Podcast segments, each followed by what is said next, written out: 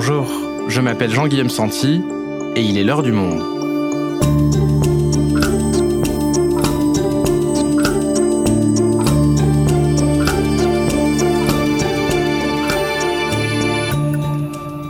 Aujourd'hui, comment les agriculteurs sont-ils censés se protéger des pesticides? On sait qu'au moins six maladies sont liées à une exposition professionnelle à ces produits phytosanitaires. Pourtant, selon un groupe de chercheurs français, certains équipements de protection sont inadaptés, voire inefficaces. Comment cela est-il possible? Stéphane Aurel est journaliste au Monde. Elle a participé à une enquête collaborative avec un collectif de journalistes d'investigation. Dans cet épisode, elle lève le voile sur un système industriel et agricole loin de faire de la protection des agriculteurs aux pesticides leur priorité. Et elle nous explique la difficulté des travailleurs malades à se faire indemniser. Face aux pesticides, des agriculteurs malades et démunis, un épisode produit par Esther Michon, réalisation Mathieu Gasnier.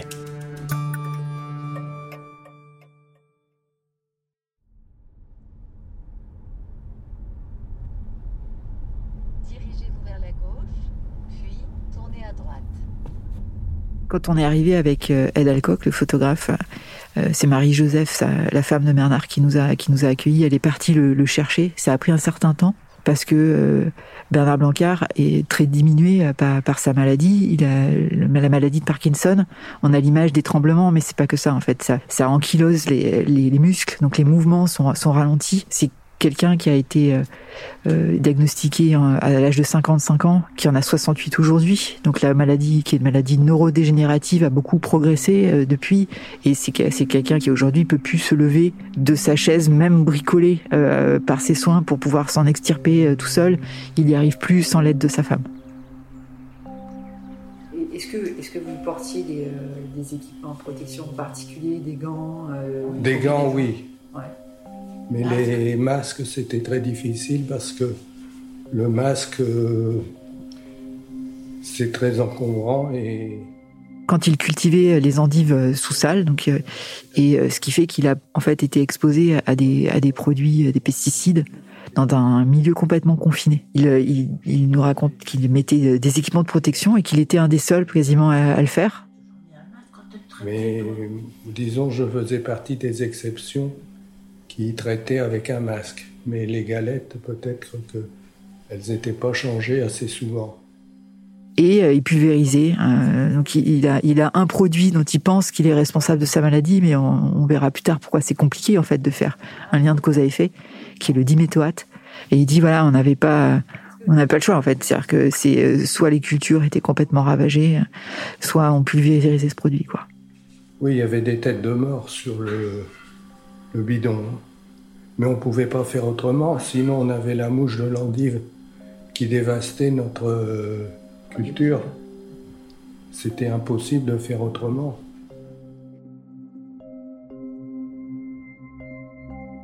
Ce qui était marquant pour moi aussi, c'est que je travaille beaucoup sur les questions de réglementation. Donc, je suis dans les dossiers, euh, des alinéas et des choses extrêmement euh, éloignées de la vie quotidienne. Et du coup, de, de voir la conséquence dans la vie réelle, dans la chair et la vie de quelqu'un de ces réglementations, c'est quelque chose qui était assez euh, violent aussi pour moi, en fait.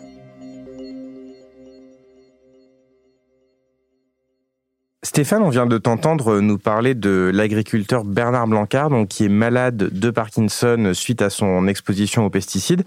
Est-ce que aujourd'hui, la maladie de Parkinson, c'est la seule pathologie qui est associée aux pesticides ou il y en a plein d'autres? Non, en fait, il y a au moins six pathologies graves qui sont euh, associées à une exposition aux pesticides dans un cadre professionnel. C'est un rapport de l'INSERM euh, qui a été publié, une expertise collective en, juin 2021, qui en fait ne faisait que confirmer un rapport euh, précédent, et donc à Parkinson, mais aussi euh, un certain nombre de cancers du sang, comme le lymphome non hodgkinien, euh, qui a été relié à une exposition au glyphosate, mais aussi le cancer de, de la prostate et des maladies respiratoires. Ce qui est important de comprendre, c'est que les pesticides, comme leur nom, leur, leur, étymologie indique, sont des produits qui sont conçus pour tuer le vivant et pour pénétrer au cœur du vivant, que ce soit de, un champignon, un insecte ou un, un rongeur. Le problème, c'est que les êtres humains qui les manipulent sont aussi des êtres vivants et sont potentiellement touchés par les effets euh, de ces pesticides. Et est-ce qu'on a une idée du nombre d'agriculteurs qui sont malades aujourd'hui à cause de leur exposition aux pesticides? C'est impossible en fait aujourd'hui de savoir combien d'agriculteurs sont victimes des pesticides, tout simplement parce que personne n'a jugé utile de surveiller l'impact de ces produits et qu'il y a une indifférence euh, vis-à-vis du sort des agriculteurs de la part des, euh, autorités euh, dans tous les pays, c'est pas seulement la France, qui a créé cette ignorance en fait. Mais il y a quand même un certain nombre de malades qui sont reconnus comme étant malades, c'est ça? Le nombre de personnes officiellement reconnues avec le tampon officiel euh, maladie professionnelle Parkinson, c'est 278 euh, personnes depuis 2012. Et en fait, c'est extrêmement minimaliste par rapport à la réalité. On peut en être sûr parce que il y a une immense difficulté à faire reconnaître la maladie par, par le système de sécurité sociale agricole, mais aussi pour plein d'autres raisons. Euh, qui commence par le fait que les agriculteurs ne savent pas forcément que leur maladie puisse être liée à une exposition aux pesticides, que les médecins ne sont pas formés et qu'ils ne font pas forcément le lien ce qui est assez frappant, c'est que jusqu'à très récemment, il n'y avait qu'une seule association au monde euh, qui s'occupe des agriculteurs victimes des pesticides, et cette association est française, elle s'appelle Phytovictime. Elle a été créée en 2011 par Paul François, cet agriculteur qui a gagné un procès contre Monsanto après avoir été intoxiqué euh, en, ouvrant sa cuve euh, pendant qu'il pulvérisait.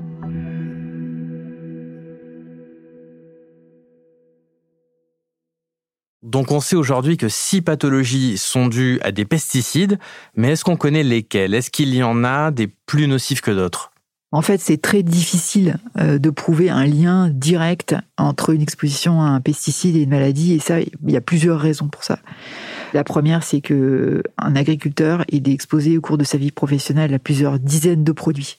Les scientifiques avec lesquels j'ai parlé pensent que c'est plus d'une centaine de produits minimum pour un agriculteur. Donc, euh, je pense que n'importe qui peut comprendre que c'est impossible de savoir quel est le pesticide qui a, créé la maladie. Et il n'y a pas de balise chimique. On ne va pas ouvrir une cellule cancéreuse et dire euh, Salut, gluon de la cellule cancéreuse, est-ce que tu, euh, tu, as été créé par du paraquat, du diméthoate ou du glyphosate? Ça, ça, n'existe pas scientifiquement. Et c'est ça aussi qui rend la visibilité de ce, ce sujet et de la maladie extrêmement problématique. Alors s'il n'y a pas de balise, comme tu dis, euh, comment on fait pour établir un lien entre les produits phytosanitaires et les maladies dont on vient de parler? Bah, La science n'est pas totalement dépourvue pour répondre à ces questions-là. Donc il y a l'épidémiologie, c'est-à-dire des études qui suivent les actions des, euh, agriculteurs, leur vie et euh, leur, état de santé. Dans les articles, on parle d'une étude très importante en France qui s'appelle Pest Expo. Et l'autre discipline, c'est la toxicologie, c'est-à-dire l'étude des effets toxiques des substances sur des animaux de laboratoire. Mais alors, Stéphane, si ces produits sont si dangereux et qu'il y a autant euh, d'études pour euh, démontrer leur toxicité, j'imagine que les industriels qui les mettent en vente doivent obéir quand même à, à toute une série de normes, de réglementations avant de les mettre sur le marché, non? Ce qui est très important de comprendre, c'est que les, normes qui nourrissent les réglementations des pesticides ont été co-construites par les industriels avec les autorités régulatrices. Donc il y a un biais. Ensuite, ce qui est assez fascinant, c'est que la réglementation des pesticides en Europe, elle repose entièrement en fait sur cette question de l'exposition des, des travailleurs. C'est-à-dire que euh, les, firmes agrochimiques doivent fournir des données qui prouvent que les travailleurs agricoles ne sont pas exposés à des doses supérieures à une norme qu'on appelle le niveau acceptable d'exposition de l'opérateur. Si l'exposition théorique dépasse ce seuil, le fabricant peut dire ah mais on va mettre une étiquette avec des instructions sur le bidon qui demande aux opérateurs, comme ils les appellent, de porter ce qu'on appelle des équipements de protection individuelle, c'est-à-dire des combinaisons, des gants, des masques, etc. Le port de ces EPI, comme on les appelle, ça entraîne une espèce d'abattement automatique de 90 à 95% de l'exposition théorique. Le problème, c'est qu'il y a une énorme différence entre la théorie et la réalité.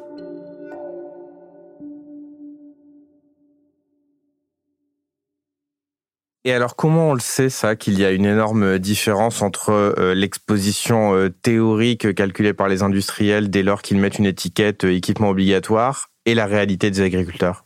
Au début des années 2000, il y a cette étude qui s'appelle Pest Expo pour exposition aux pesticides qui a été mise en place par deux jeunes épidémiologistes, Pierre Lebailly et Isabelle Baldi, en Normandie et dans la région de Bordeaux. Ces chercheurs se sont rendus compte que les données dont on disposait étaient très limitées et surtout elles étaient euh, produites uniquement par les industriels. On avait accès à seulement une partie parce qu'elles sont couvertes par le secret commercial. Et donc, c'était complètement inacceptable, en fait, de, de pour continuer dans, dans, dans cette situation.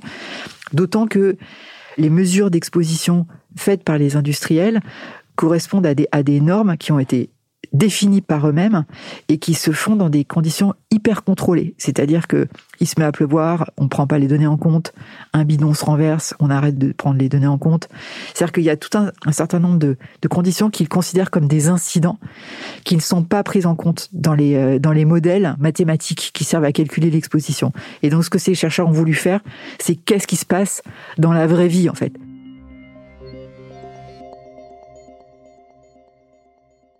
Alors comment ils font pour savoir comment sont exposés les agriculteurs aux pesticides dans la vraie vie? Ils mettent quoi des, capteurs sur des agriculteurs et ils les laissent travailler? Oui, en fait, ils posent des, des patchs, c'est des choses très normées, en fait, des patchs de 10 cm sur 10, dessous et au-dessus du vêtement de travail habituel de l'agriculteur. Mais ça peut être du coup directement sur la peau, parce que quand on travaille dans les vignes en plein été, on travaille en t-shirt et en short et pas en combinaison de cosmonaute. Quoi. Et ce qu'ils font, c'est qu'ils observent les travailleurs agricoles dans toutes leurs tâches, euh, que ce soit la préparation du mélange, du pesticide, euh, l'épandage, le nettoyage, la récolte. Et euh, pour chacune de ces actions, ils mesurent, ils récupèrent les patchs et ils mesurent les résidus de pesticides dessus. Et alors, quelles sont les conclusions de cette étude que les scientifiques mènent depuis plus de 20 ans donc?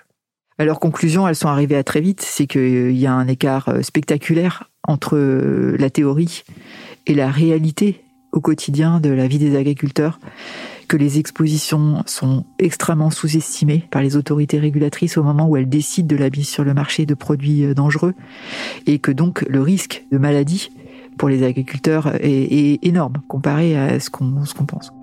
Ils se sont rendus compte que à tous les stades, en fait, les, les travailleurs étaient exposés. Euh, quand ils préparent, ils sont éclaboussés. Quand ils versent le produit dans les cuves, ils s'appuient en fait sur des cuves qui sont déjà contaminées de la précédente utilisation. Quand ils nettoient, quand ils rentrent à nouveau, ce qu'on appelle la réentrée dans un champ traité où les feuilles et les fruits ou les légumes sont encore euh, tout imprégnés de, de, produits. Tout ce que les industriels considèrent comme des incidents, en fait, c'est la vie quotidienne d'un travailleur euh, agricole. Et puis le problème aussi, c'est que ils se sont rendus compte que les fameux EPI, les équipements de protection individuelle, sont relativement peu portés. Il n'y a pas du tout de chiffres, pareil, on ne sait pas du tout, euh, mais on considère qu'il y a seulement 30 à 40% des travailleurs qui, qui portent des EPI. Et après, ça veut dire que c'est peut-être seulement des gants et pas une, une combinaison.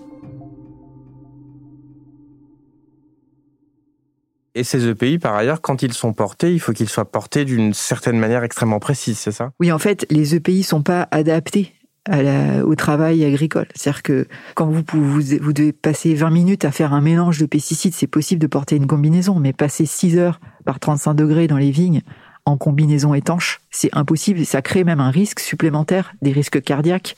Donc c'est complètement déconseillé en fait de, de faire ça. Pourtant c'est ça que la réglementation présuppose, c'est que les travailleurs portent ces, équipements.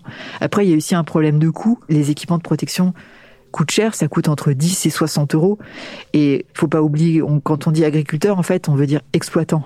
Mais une grosse partie de la profession agricole, c'est des travailleurs qui sont euh, soit des salariés, soit des saisonniers, soit des travailleurs illégaux. Il y a aussi cette dimension-là. C'est pas ces gens-là en fait qui vont aller acheter leurs propres équipements de protection. Ça repose beaucoup sur le niveau d'information des exploitants agricoles. Puis il y a aussi qu'il faut les utiliser, ces équipements de protection, avec des précautions aussi précises et un protocole précis qui est en fait euh, impossible à respecter euh, quand on est dans un champ et embarqué dans sa tâche quotidienne. D'accord, donc c'est un peu comme euh, le masque pour se protéger du Covid. On sait qu'on devrait pas le toucher, le porter une fois, le jeter après usage unique. Sauf que dans les faits, on le porte cinq fois, on est tout le temps en train de le tripoter et, euh, du coup, on ne l'utilise pas comme on devrait l'utiliser. Exactement. C'est-à-dire que nous, on n'est pas capable, je pense qu'à part, à part dans les hôpitaux, euh, les personnes formées de porter correctement un simple masque euh, en papier sur le visage et on demande aux agriculteurs de s'habiller, de s'équiper comme des cosmonautes euh, pour faire leur travail quotidien. Et c'est notamment ce que te racontait euh, Isabelle Baldi en charge donc de cette étude. Comment les, travailleurs agricoles sont censés travailler d'un point de vue vestimentaire? Comme des chirurgiens qui, quand on lui met leurs gants, ont les deux mains en l'air et qu'il y a quelqu'un derrière eux qui vient mettre le gant et puis qui ensuite se tourne et puis surtout qui ne touche absolument rien parce que c'est comme ça que ça se passe dans un bloc chirurgical, donc ça doit se passer comme ça, c'est sur une exploitation agricole. Et alors Stéphane, dans un monde idéal, si ces EPI étaient portés comme la réglementation le préconise, hein, comme les chirurgiens, est-ce que les agriculteurs ne seraient euh, plus du tout donc exposés aux pesticides? Eh bien justement non. Et c'est ça qui a beaucoup surpris euh, les chercheurs de, de Pest Expo dans leur résultat, c'est qu'ils se sont rendus compte qu'il y a, dans certaines situations, des travailleurs étaient plus exposés quand ils portaient des EPI par rapport à ceux qui n'en portaient pas.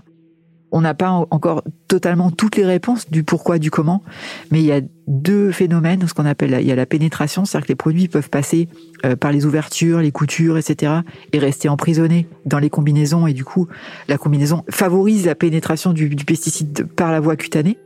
Mais il y a un autre phénomène qui s'appelle la perméation. Et la perméation, c'est le pesticide qui passe à travers la matière plastique. C'est-à-dire que vous avez du PVC, vous, voyez votre rideau de douche, c'est pas imperméable aux pesticides. Et ça, c'est quelque chose que le l'ergonome Alain Garrigou a compris, a découvert que au milieu des années 2000, en, en se penchant sur les résultats de l'étude Pest Expo, que les industriels avaient repéré ce problème en fait, c'est-à-dire que les que les produits passent à travers. Donc on fait comment pour protéger, notamment euh, la problématique pour les industriels à l'époque, c'était leurs ouvriers dans les usines euh, qui fabriquent les pesticides. Quoi. Et alors, tu nous disais que Alain Garrigou avait découvert ça au, milieu des années 2000. Est-ce que du coup, les choses ont un petit peu changé depuis? Quand Alain Garrigou s'est rendu compte de ça, avec euh, Isabelle Baldi, ils ont décidé de jouer le rôle de lanceur d'alerte et d'écrire une note aux autorités. Et donc en 2007, les autorités sont prévenues, ministère de l'Agriculture, euh, ministère du Travail, qu'il y a un problème avec les équipements de protection, en particulier les combinaisons, qui ne sont pas testées euh, pour les pesticides. Et il souligne aussi quelque chose de très important, c'est que en matière de prévention, le plus, le plus grave, en fait, c'est d'avoir le sentiment d'être protégé alors qu'on ne l'est pas. Et qu'est-ce que fait le ministère du Travail, le ministère de l'Agriculture? Au ministère du Travail, il y a une fonctionnaire qui comprend immédiatement euh, l'enjeu et qui commandite des tests sur 10 combinaisons qui sont communément euh, vendues aux agriculteurs. Et en fait, la grande majorité d'entre elles ne respectent pas du tout euh, ce qu'elles annoncent comme propriété et euh, il y en a même certaines qui sont retirées du marché. Et depuis cette note d'alerte de 2007, qu'est-ce qui s'est passé? Rien n'a vraiment changé donc? Pour les travailleurs, pas grand-chose. Mais euh, au niveau réglementaire, il y a eu du mouvement qui a, selon les chercheurs, pas débouché sur des, choses euh, révolutionnaires, au contraire. Donc euh, l'autorité européenne de sécurité des aliments, qui est l'organe officiel européen en charge de l'évaluation des risques liés aux pesticides, a produit ce qu'elle appelle un nouveau modèle pour l'évaluation des expositions en 2014, mais en fait qui reprend exactement les mêmes bases que les, les modèles précédents qui ignorent complètement les études indépendantes, dont euh, les résultats de Pest Expo, alors qu'ils font, ils ont fait date. Et puis surtout, ils reposent sur des travaux qui ont été menés par l'agence allemande de gestion des risques avec euh, des représentants des lobbies des, des, pesticides et des employés de BASF et Bayer qui sont parmi les premiers fabricants au monde de pesticides.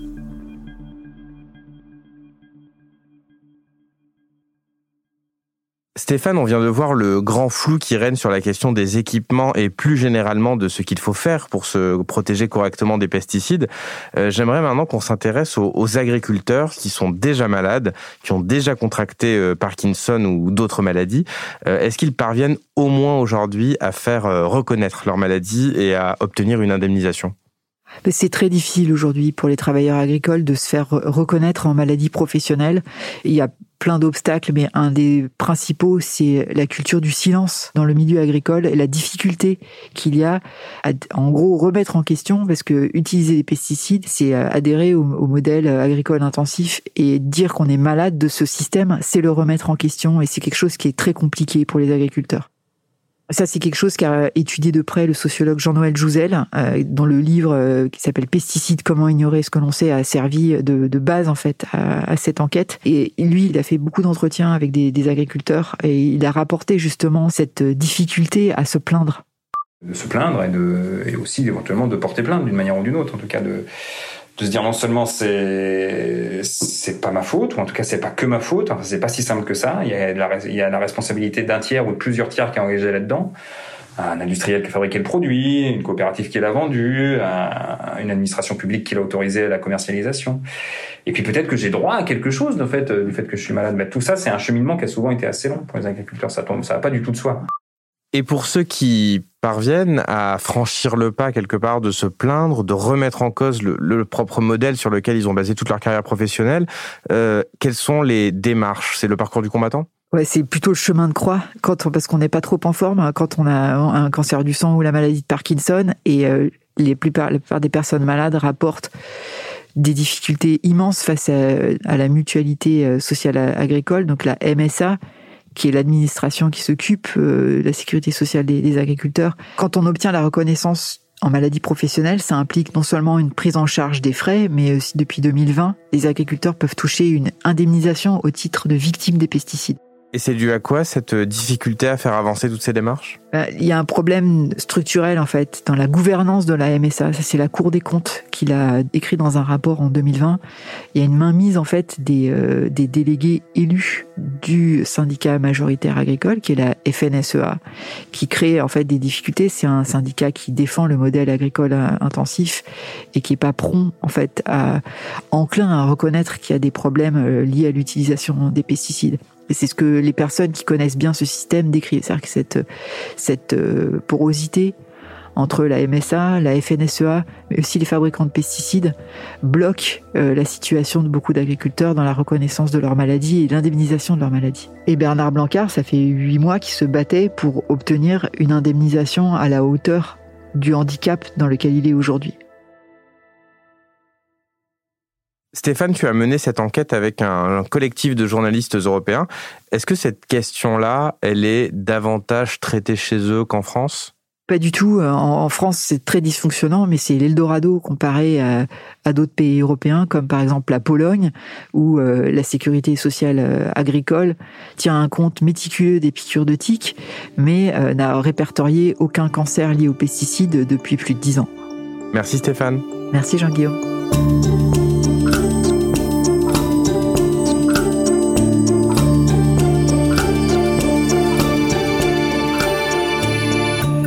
Si vous souhaitez lire l'enquête de Stéphane Aurel en quatre volets, vous pouvez les consulter en allant vous abonner sur notre site lemonde.fr.